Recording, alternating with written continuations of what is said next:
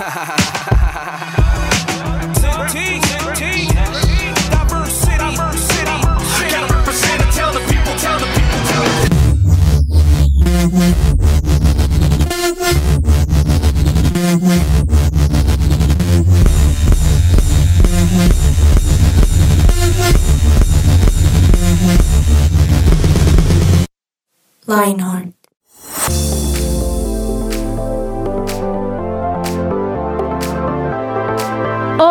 Hola, queridos oyentes, buenas tardes en estas tardes de Lionheart a mis podcast oyentes que se unen siempre a escuchar 180 grados.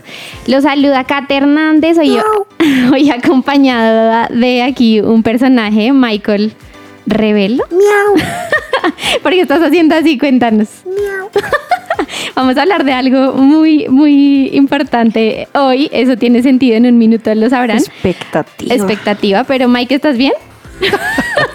Esperemos que sí. Pues la verdad estoy muy contento de volver.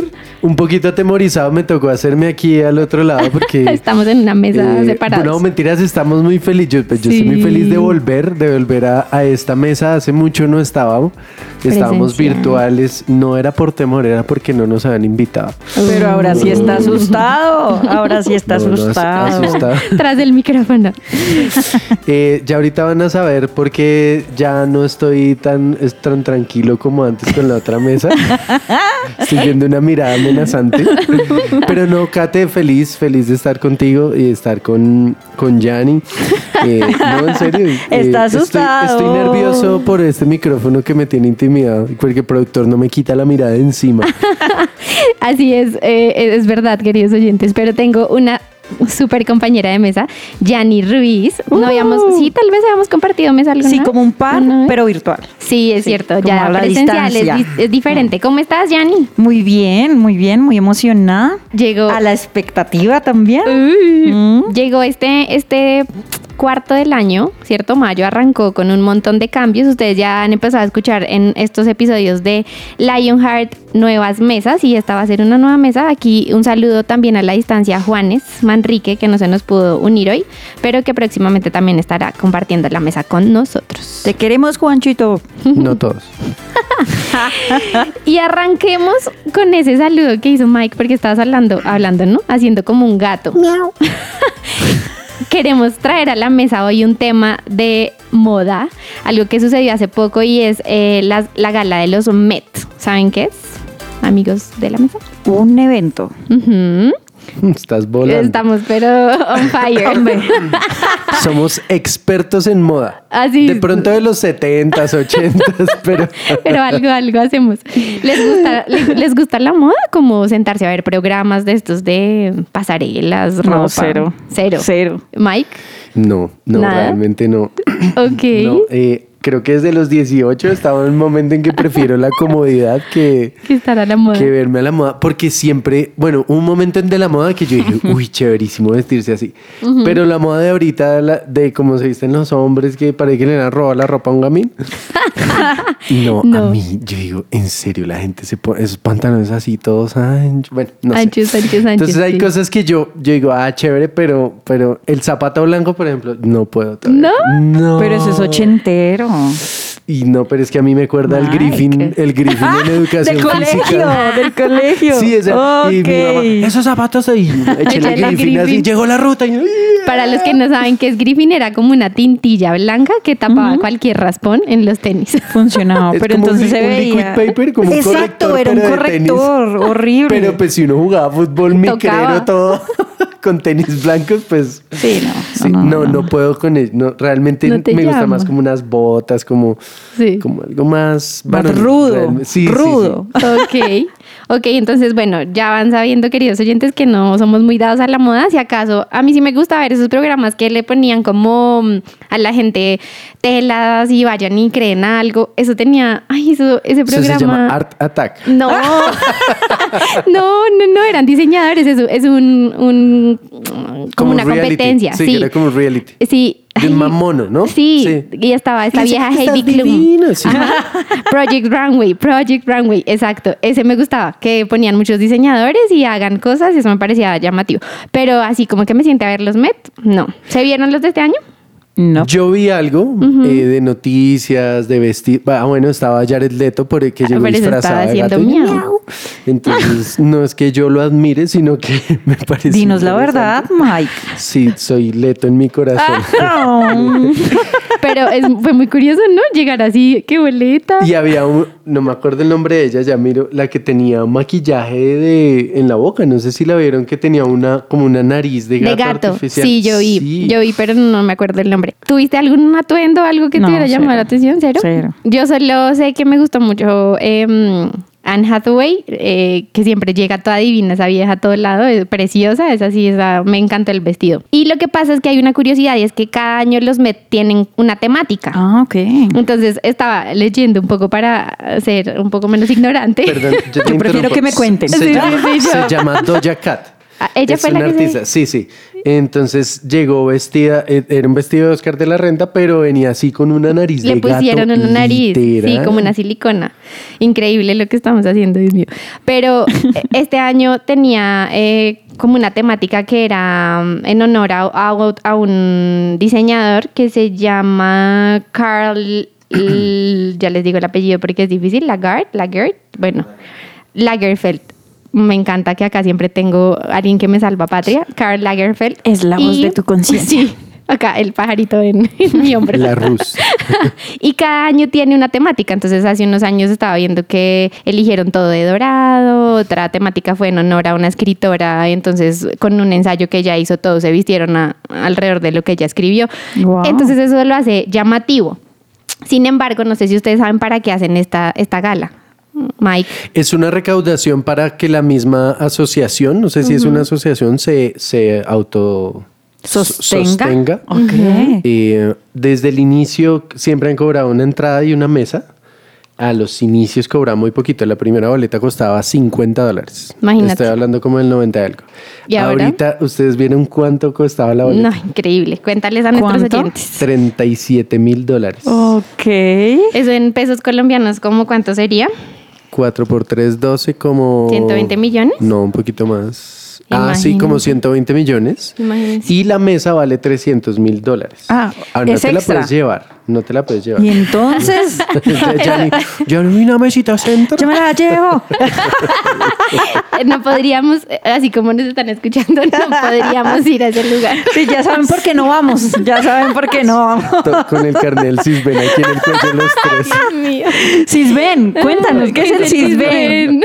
Para los adolescentes, el Cisben es, Es el eh, sistema subsidiado de salud exacto de los estratos 0, 1 y 2 de nuestro país. Ajá. que nos carnetizan. Entonces, Entonces- seguramente sí, sí saben, pero eh, aquí hablando ahorita antes de la mesa, yo le decía a Catherine que eso debe ser como cuando uno dice, oiga, va", eh, yo, pues al nivel un- de personas que van, porque van 600 invitados. Imagínate. Sí, em, los, los cogen pues el CEO de la, de la compañía, eh, escogen el tema y todo, y los invitados, entonces eh, este año entiendo que era eh, Penélope Cruz como, como invitada especial y empieza a ver todo el desfile pues de, de- de los artistas eh, y famosos. Pero pues está Elon Musk, Imagínate. está las Kardashian. Claro, o sea, las personalidades y asimismo su nivel financiero. Claro, entonces yo creo que para ellos es como, oiga, vamos a la esquina a Vamos comer a cine. empanadas. sí, vamos Sí, a cine. claro, 37 mil, ah, deme dos.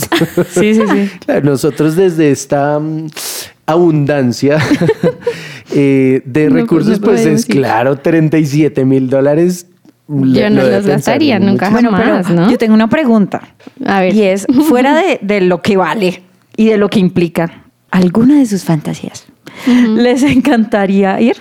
Ay, ¿Lo no pensaría sé. por lo menos? No sé, hay- demasiada exposición, ¿no? Es como Es que es- uno ve la alfombra roja y es como apenas se paran y hay 100 mil fotógrafos y míranos acá y les gritan y de todo. Es como, me abrumaría. Además que yo, yo pienso que también los invitados tienen cierto estándar, o sea, de- de, Claro. estar mirando al otro, de...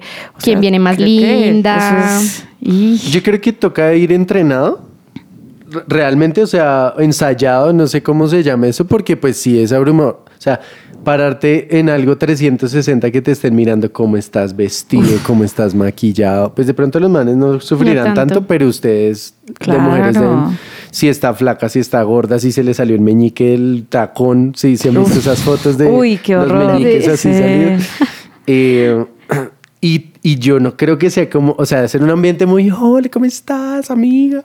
Sí, pero debe Como ser falso. Como hipócrita. Claro. Sí, de, pronto, de pronto un no poquito. había pensado sí. en eso. Y, y también hablando de toda la plata que recaudan, uno dice en serio toda esa plata para, para una- un propósito como tan superficial, ¿no? Sí, Se pues, es el negocito. plata, Es el negocito. Uno dice toda esa plata que recaudan, úsenla para otra cosa. Bueno, no sé. o sea que tú. Kate, estás como, uy, Ay, no, no. nada que ver. Sí, a o mí no sea, me me parece una pendejada. La verdad, sí, o sea, claro, pues así es el mundo, el Hollywood, ¿cierto? Ajá. Que se lucra de eso y hay mucha gente que lo ve y, recoge como muchos intereses, pero la verdad yo digo, gastar toda esa plata. Hablábamos con Mike, el vestido también no debe Sí, ser cualquier claro, bobadita, claro, ¿no? Claro. ¿Para aquí? Sí, Pues es como- que Y Realmente- si fuera para algo social. Yo creo que eso sí, te- a mí me haría más sentido. a mí, movería. a mí Ok, yo diría, ok, bueno, ok. listo, esto va a ir para ayudar a... Como una cena del millón, eso que te dan un consomé y que vale un millón de pesos. ¿No? ¿Nunca han de la cena del millón? Nunca he ido, Mike. recaudaban, Pero así que- recaudan fondos también Sí, la para cena del ayudar. millón es famosísima aquí Gente en el vulnerable. país. ¿En Pero ¿qué serio? pasa? Me corrigen, el banquete del millón. pero no es un banquete. Increíble. Entonces para entrar realmente pagas un millón, pero pues es un... Algo muy simbólico. ligero, Pero si es algo ligero. social, eso es algo social, entiendo. Em, sí, es, es algo social y lo hacía una señora... Uniminuto. Uniminuto, creo que sí, pero era, era una señora con muchos fines sociales. Eh, ah, no, mentira, sí, es, del- es del Minuto de Dios. Eh, y, y te, digamos que es para, para una causa justa. ¿Mm? Yo creo que a mí sí me gustaría, La gracias porque no me dejaste Mm. responder, gracias por ignorarme. Hable si quiere, tranquilo. Uy, tu turno. Para los que no, no saben cómo es la mesa, estamos así como en triángulo. triángulo. Y Yanni tiene como una mal llamada puñaleta en la mesa. con la cual No, nos la verdad es que Mike está asustado, pero yo no estoy haciendo absolutamente nada. Estoy tratando de ser lo más cordial porque Sebas se fue lastimado de esta mesa. Un saludo, Sebas. dio quejas y lo pasaron al sábado. Entonces, Pero lo grave es que el sábado está conmigo también. Sí, sí. Y llegó así como, ¿Todo tranquilo? no, Ah, ¿no? llegó defendiéndose de una. ¿De ¿no? verdad? Tú tranquilo, tranquilo, aquí no está Mike. eso es como el chiste de su mamá sabe coser. Ay, No, ¿Qué le señor, cosa pues que esta? aprenda. Mándele esto a su mamá. ay, Dios mío. volviendo, volviendo a, a- Eh, Mike iba a contestar, ¿no? Al La tema. pregunta, Ah, bueno, yo sí. digo que a mí me gustaría ir. solo a criticar. No, no, no. Pues Sí. A criticar los meñiques. Pues yo creo que todo el mundo critica porque uno hasta en la iglesia a veces uno dice, "Mm, ¿cómo se va a poner ese tenitacón, mamita? ¿Sí o no? ¿No? ¿No han visto el tenitacón? Tenitacón. Que uno dice, pero eso no mira. O, Sí, sí, Por ejemplo, sí. el celular guardado aquí en, en la En- blusa o en el jean. Uy, yo sí, No, detesto. no, no. Pero volviendo al tema, yo creo que a mí me gustaría hacer llegar, pero siendo alguien, o sea, bueno, siendo alguien no, siendo reconocido. Ay, o sea, Mike. Vamos a orar por ti.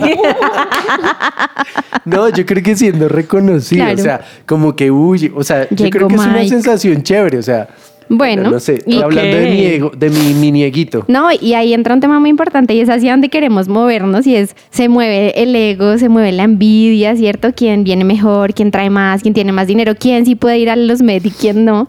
Y eso está en el corazón de todos los seres humanos, ¿cierto? La envidia, la crítica, la comparación. Y queremos hablar un poco de eso, entonces vamos a una corta pausa musical y continuamos hablando sobre este tema tan interesante. Ya volvemos.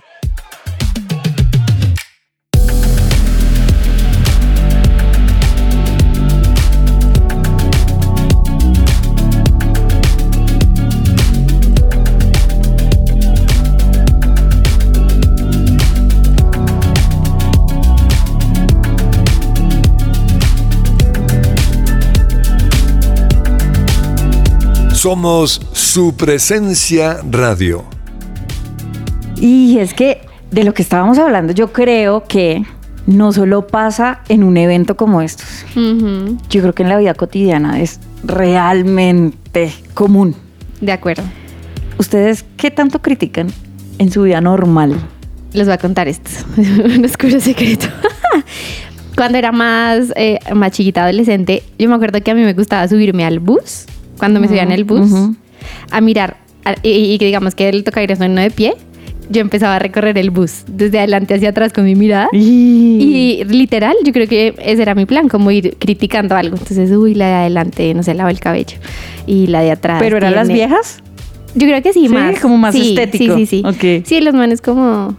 Pero eso era algo que yo hacía y era en piloto automático, no era como que me lo tuviera que proponer, sino yo lo hacía y me di cuenta que realmente esa es una tendencia, yo no sé si generalizarlo como de las mujeres, no sé tú qué opinas, Yanni, pero uno sí está como escaneando, ¿no? Como mirando Ok, cómo ok. está, qué lleva, qué trae, ¿sí? Y si uno ve una, a una chica linda, entonces uno empieza a compararse, claro, tiene, no sé, el pelo mono o lo que sea, y, y eso es una competencia interna que uno alimenta Ujú. a veces solo. Yo no sé si te pasa, Mike, ¿Y tú, como Mike? hombre, ¿cómo es la competencia? ¿Tú qué dirías? O la crítica. No, yo creo que, que a mí me pasó eso Ujú. eh, como cuando, cuando tenía la edad de nuestros oyentes, pero creo que era más por muchas inseguridades. También, O sea, claro. Porque uno veía a alguien bien vestido y uno decía, y uno tenía que encontrarle algo como para sentirse Bien. Además que yo tuve una época de se van a reír, pero de ñero ñero, o sea, de ¿En de- serio? Tenis con media metida, No. eh, camisa, Dice, "Ay, esa Con cara no media la metida. donde me vieras. Dice que, "Ay, Alguien ternurita". rescató. Sí. Y cuando, bueno, pero era de, era de, de eso, o sea, como esa necesidad de decir, porque yo crecí en ese ambiente, ah, es que los ricos, no sé qué. Sí, sí, sí. Sí, como que... eh, Comparándose todo el tiempo. Pero era, eh, realmente era como, en mi corazón muy al fondo, era como, uy, qué nota tener eso, o- Claro. o, vestirse así, o hablar así. Eh, sí hay cosas que uno ya se da cuenta, o sea, yo sí no sé por qué, yo sí me doy cuenta cuando una mujer tiene pelo sucio, no sé por qué. Y en serio soy todo, uy. Pero bueno, eso es, eso es tema, otra cosa. Creo que ahora me pasa es con, con los carros. O sea, ¿Ah, yo a veces veo a mis amigos, a alguien, Con y yo, y yo digo, "Uy, ese carro.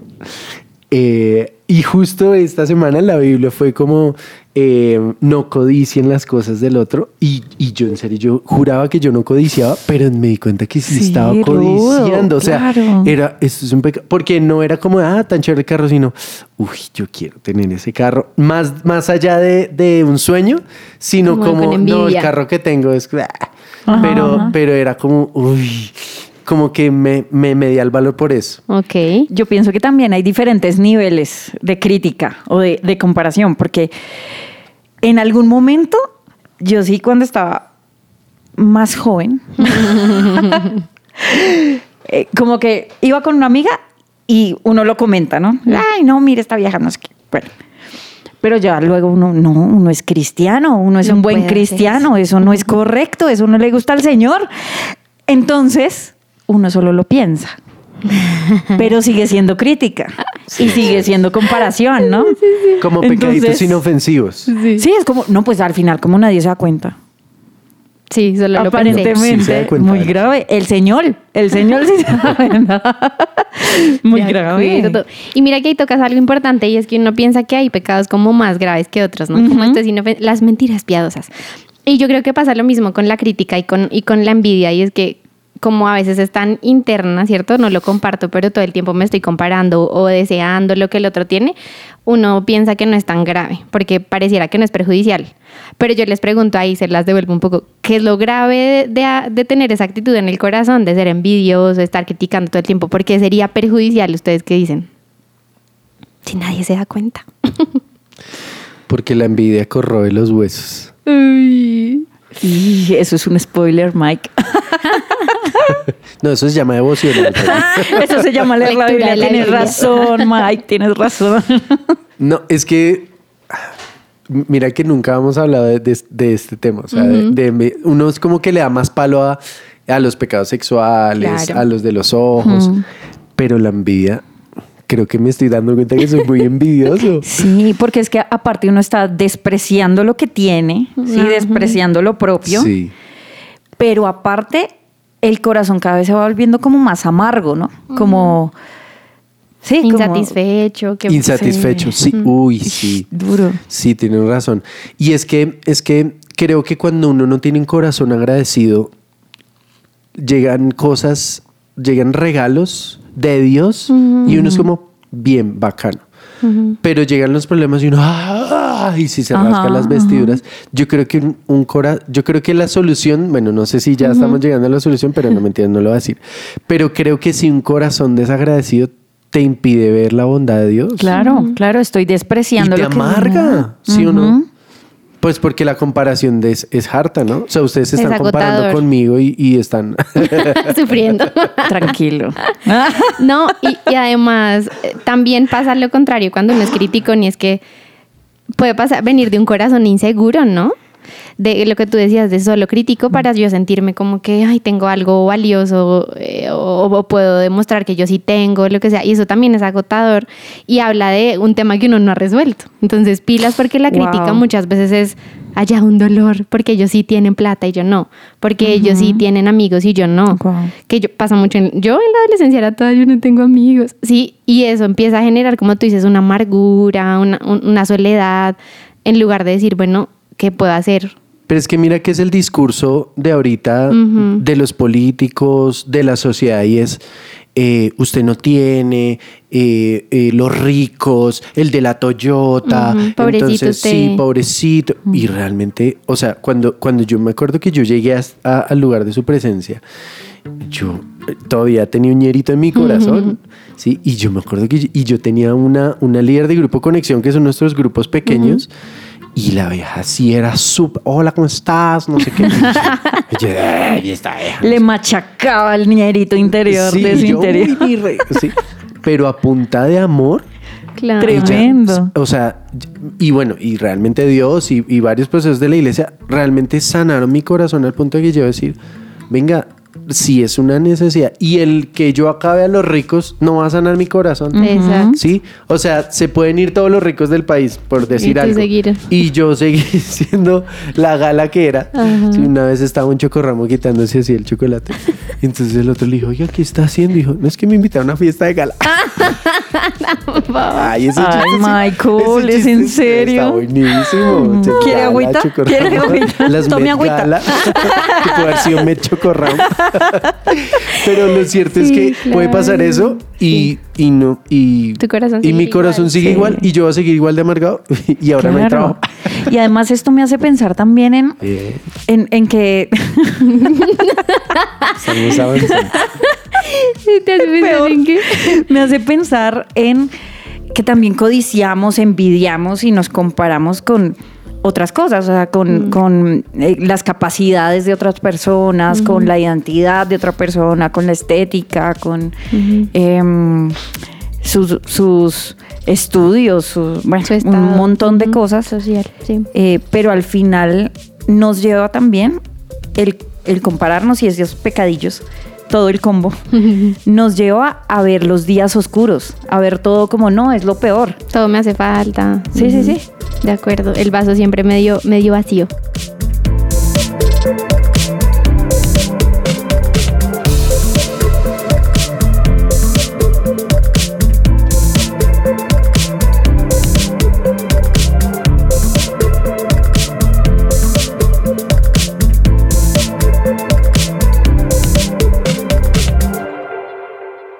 Su presencia radio te acompaña.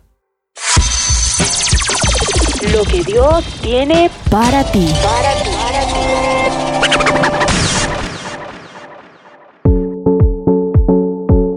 Y en ese sentido queremos también hablar de, bueno, qué hacer, ¿cierto? Hay en la Biblia un ejemplo muy interesante de alguien que mm, fue muy envidiado.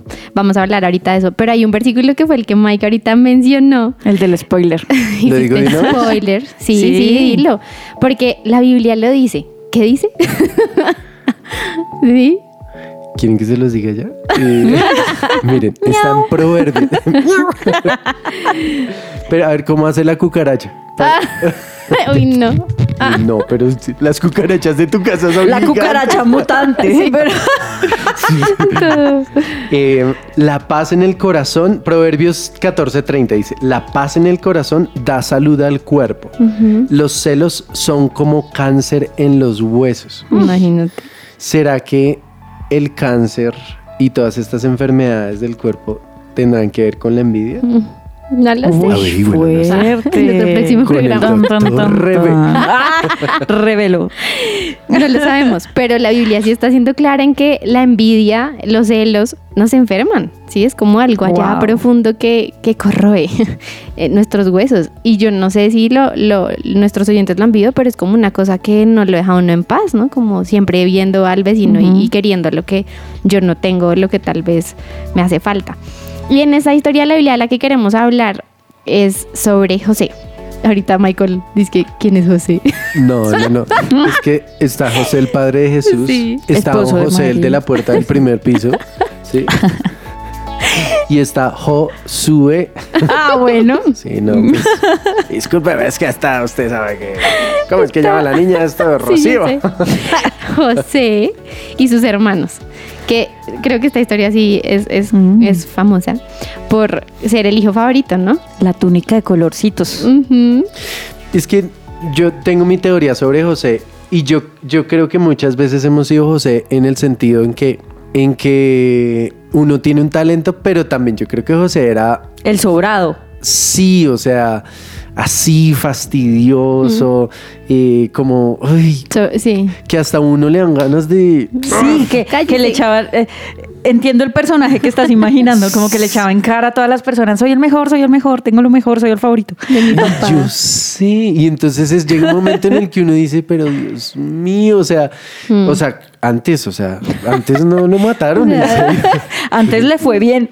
Ahí además- está el corazón envidioso. Sí, sí, sí. Pero es que también el contexto que creó, creó su papá no fue fácil. O sea, claro. eh, me iban a dar este, entonces me dieron este, entonces tu hijos con este y la competencia y todos vivían juntos. Era una vaina que, o sea, yo creo que esa- ese ambiente familiar debió ser lindo, lindo. Claro, los hermanos tenían muchos celos de todo lo que vieron en su casa con, con José. Y al final, como tú dices, pues lo vendieron y José tuvo que vivir unas cosas ahí bien complicadas en, en su proceso con Dios. Pero entonces, miren que la envidia y los celos nos puede llevar incluso a eso, ¿no? Como vender al hermano, decirle al papá que lo mató una bestia del Wow. campo, o sea, a montarnos una cantidad de escenarios para ya no estar compitiendo más con esa persona. Hasta que se lo quitaron del, del camino, hasta que Hasta que ellos pensaron que lo habían destruido. Y es que no sé si se han dado cuenta, de pronto nosotros no vivimos eso por nuestras edades. Pero Sí. este tema de las redes sociales y todo el tema del, del internet es una puerta abierta y algo que avanza mucho. Pero yo creo que nos dio, y, y hago un, en- entre comillas aquí, el derecho de decir todo lo que pensamos. Y destruir al otro. y destruir al otro y mi opinión vale. Y yo creo que o sea de hecho la Biblia me dice que aún el necio cuando calla pasa por sabio. Tremendo. y, y querido adolescente yo sé que estamos en, en épocas diferentes pero ese tema de que todo lo que tú dices es válido yo no creo eso porque hay cosas que uno tiene que guardarse sí porque eh, ay es que yo tengo que sacar esto de mi corazón puede puede no destruye a mucha gente y por eso estamos en una sociedad tan destruida con niños de 8 años en el psiquiatra porque todo es no, o sea, tengo, tengo que decirlo, tengo que- no, como lo Mis siento, lo derechos. digo, y ese filtro que es el Espíritu Santo que hemos hablado mil veces aquí no existe. y se supone que llegamos a la iglesia y nos quedamos solamente con el parecer cristianos y no, no el tema de, del cuidado con mi boca. O sea, el, yo creo que, el- que una de las soluciones a este tema de, de- de la envidia, es, de la crítica es Espíritu Santo, Claro. pon, pon freno en Sí. mi boca. Estaba pensando en eso, que al final, bueno, es, es, es un, un tema de pensamientos y también de boca, ¿no? De, de lo que yo estoy hablando. Pero justamente es el Espíritu Santo el que le pone freno, el que le pone orden también a lo que yo estoy pensando y como, no, esto no es correcto. Pero entonces, ¿cómo lo hacemos? Ahí yo creo que hay algo muy importante y, y lo primero es, y yo creo que fue lo que a mí me pasó en la adolescencia y es darme cuenta que sí es pecado. O sea, no está bien uno estar criticando a todo el mundo, todo eh, siendo envidioso, mirando que tiene más ella y que tengo menos yo y que sí, porque al final eso es está mal, es pecado. Dios no quiere que tengamos un corazón eh, lleno de envidia, lleno de comparación y de crítica. Y cuando uno ya reconoce, oiga, esto es pecado, ya uno puede decir, bueno, listo, soy consciente, ¿cierto? Y yo recuerdo que alguna vez alguien me decía, haz el ejercicio de ver cuánto duras sin criticar Uy. algo de alguien. Y yo era toda, ya quiero criticar, ¿sí? Porque estaba en mi, en mi, en mi condición de, de pecadora de quiero siempre hablar mal de otra persona o criticar. Entonces, lo primero, reconozcamos que eso es un pecado. Reconocerlo. ¿sí? No está bien. Así, dejen de criticar. Sí, y ahora, si usted nos está empezando a escuchar y está empezando en los caminos de decir, ay, que es que los cristianos todo es pecado, bueno, entonces está mal. lo mismo. Lo va a destruir. Es Sí, como un cáncer que corroe los huesos. se Acabamos de leer lo por que, dice, dentro. la, lo que dice la Biblia. Pues yo también, ¿sabes que Creo que es un tema de satisfacción. O sea, yo creo que es un tema de encontrar quién, o sea, cuando yo, y lo hablo por experiencia propia, cuando yo descubrí quién era para Dios y, y qué me había dado Él, yo le bajé a la crítica muchísimo, ¿sí? De pronto no tanto a la comparación, pero, pero sí creo que esa satisfacción de decir, "Uf, estoy, estoy satisfecho como cuando uno come así que ya no le cabe nada más y, y entonces viene una hamburguesita de crítica Sí. o unas papitas, Ya, una malteada de, de comparación. Uno dice, uy, no, gracias, no, no. Estoy bien. No quiero más, o sea, cuando estoy lleno de lo correcto. No sé qué piensas tú. Yo pienso que es enseñarle a nuestra cabeza a pensar bien, ¿no? Entonces, a veces, porque es que, ¿cómo rayos se controla lo que uno está pensando, no? Sí, de repente vienen automático. pensamientos de comparación, vienen pensamientos de- criticando al otro, y como nadie se da cuenta, pues uno ah, puede dejarlos ahí. Pero yo mismo, y obviamente con la ayuda del Espíritu Santo, De acuerdo. Eh, podemos darle cierre a esos pensamientos, ¿sí? Obligarnos a pensar diferente, ¿sí? A, a pensar lo bueno. Entonces, si de repente estoy sintiendo el impulso de criticar a una vieja o, o de, eh, no sé, Compararse. eh, comparar y, y hablar, pues yo decido hablar lo bueno. Entonces decido ver lo bueno de esa vieja como no, eh, se viste súper chévere. O tiene unos ojos muy lindos. No, tienes unos ojos. Le podemos hacer a la- ¿sí? Sí. Y así también yo aprendo a hacer las cosas de una manera diferente. Y mira que eso no le va a surgir a uno. Y ahí quiero contar que yo empecé a hacer el ejercicio. ¿Se acuerdan lo que les conté del bus? Sí, sí. Luego yo empecé a hacer el ejercicio contrario. Entonces yo decía, me voy a obligar a ver a las personas y a resaltar algo lindo. Tal claro, cual. y es que cuando tú vendes dulces en los buses tienes que ver a la gente. Mi pasado oscuro. De razón, de razón no vendía si los criticaba a todos. Ay, sería, sería interesante. Pero, pero realmente me obligué a decir, ah, esta, esta vieja tiene, lo que tú dices, una sonrisa linda, este, este hombre tiene, no sé, un cabello súper abundante, lo que sea, porque uno tiene que entrenar, como tú dices, su mente. Y también creo que una manera de entrenar nuestra mente y nuestra, nuestra conducta es sometiéndola a, a- a la verdad de Dios. Y eso solo lo podemos hacer teniendo una relación con Jesús. ¿Cómo se tiene una relación con Jesús, Mike? Para nuestros oyentes. No, pues, ¿en serio quieres que Sí, responda claro. eso? Todos los días. No sé. Mira, tú te levantas temprano en la mañana, antes de que salga el sol, tempranito. Ay, la- sí, me acordé de esa canción. No, no, yo creo que es encuentra un momento con Dios, pero todo el tiempo y aliméntate de lo correcto. O sea, yo creo que es si tú vas primero a Dios y te alimentas bien de, de gozo, de paz, de te sacias, pues no, no vas a salir a, a buscar quién te sacie, porque ahorita mientras Jani hablaba, yo, yo pensaba también es que uno da con gente que le alimenta Uf, el, el pecado, o sea, el... Claro, el- claro. Uy, sí la vio. Eh, sí. Y el otro comenta, en cambio, si se queda calladito, pues ahí Pero, se corta. ¿sabes qué va a pasar? O sea, yo- porque yo también entiendo que uno a veces por la... Uno tiene amigos con los que la pasa bien, pero pues que a veces la pelan, ¿sí? Y entonces es difícil ya llegar al momento en el que tú te puedes contener y decir, no voy a criticar, ¿sí? Y tú dices, "Mm", con esa cara de Sí. amable, sí, de- como que estamos embarrándola y ya vas a lograr la habilidad de cambiar de tema. De tema. Pero pues ten un tema de qué hablar. Ahora, no todos son buenos hablando, ¿no? Hay gente que está... Sí, eh, pero puedes cambiar de actividad, puedes hablar de un videojuego, de una película, sí, puedes dar tu opinión, pero cuando tú te propones, voy a construir con mi boca, creo que, que es, es diferente. Y, el, y en el ejercicio te vas fortaleciendo al punto de que ya dices, no, pues yo no necesito criticar, sí, y seguramente te pelarás, pero pues ya, ya puedes decir, "Mm, la, la embarré. Claro, de cinco ya me equivoco una. Sí, Dos. de acuerdo. Y al final eso que dices de tener una relación con Dios es clave porque así como hablábamos, uno necesita que el Espíritu Santo le diga, cállate. Sí. Sí. Cállate. O cambia la, o lo que tú dices, o cambia de conversación, o cambia de persona con la que te la estás pasando, porque cada que estás con esa persona, típico, ¿no? Y Se para eso se necesita estar dispuesto a escuchar, Sí, ¿no? La voz del Espíritu Santo, porque. Sí, tienes que tener el oído sintonizado porque si. Ay, el Espíritu Santo solo. TikTok, entonces no. Ahí sí. Sí, y, y quería decir, cerrar con ese tip, no sé si ustedes están de acuerdo conmigo, y es No. también, Todo, ya no lo digo, es también callen un poco la voz de las redes sociales, porque todo lo que pasa en redes sociales es comparación Uf, y crítica. sí, total. Entonces uno está en redes sociales y es como, esta persona está en Suiza, en un yate. Uy, total, Sí, Y yo aquí en Bogotá lloviendo, sí. Y eso alimenta ese espíritu de insatisfacción que tú decías. Entonces un poco también limiten el tiempo que pasan en redes sociales para que su mente no esté todo el tiempo comparándose, envidiando, criticando y más bien disfruten y sean Wow. agradecidos por lo que tienen en su casita. Miau.